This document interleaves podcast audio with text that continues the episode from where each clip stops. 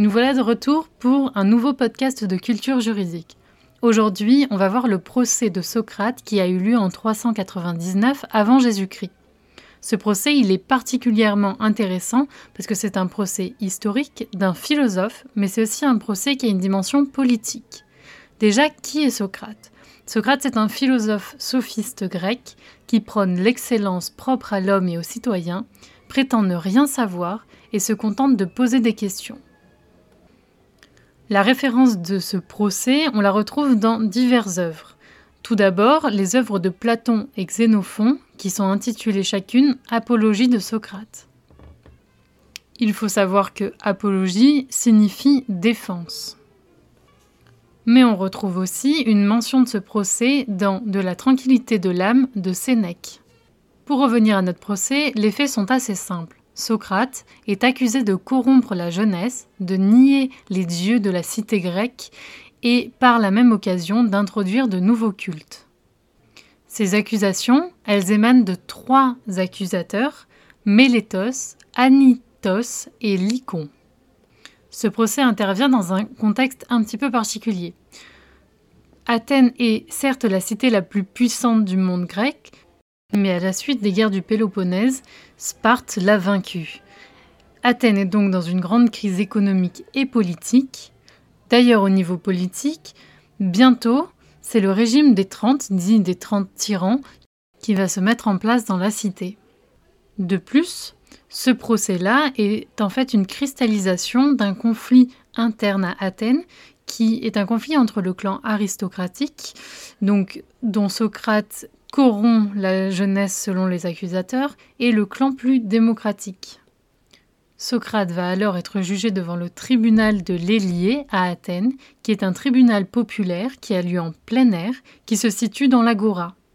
Ces juges appelés jurés sont alors tirés au sort parmi les citoyens. Cependant, seuls les citoyens de plus de 30 ans sont admissibles. Il faut rappeler qu'à cette époque-ci, Athènes possède environ 300 000 habitants, dont seulement 45 000 citoyens. Ces jurés appelés aussi Elias sont alors donc tirés au sort. On en tire 201 à 2501 qui vont alors juger. En l'occurrence, pour le procès de Socrate, c'est environ 500 jurés qui seront pris en compte. Petite parenthèse, on retrouve une critique de ces jurés dans l'Égèbe d'Aristophane. Mais revenons à notre procès. Donc, pendant ce procès, on l'a vu, il y a des accusations. Socrate va choisir de se défendre en ne jouant pas sur les sentiments, mais en s'appuyant sur la raison.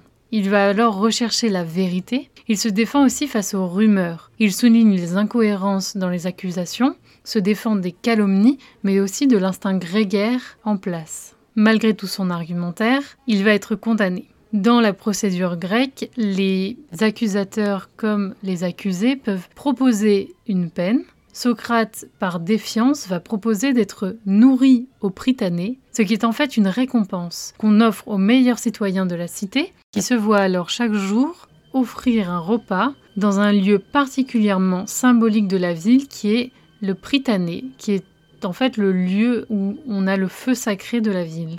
Cette défiance coûtera cher à Socrate, puisqu'alors on ne le condamne pas non pas à l'exil, mais on le condamne à mort. C'est comme ça que se termine le procès de Socrate.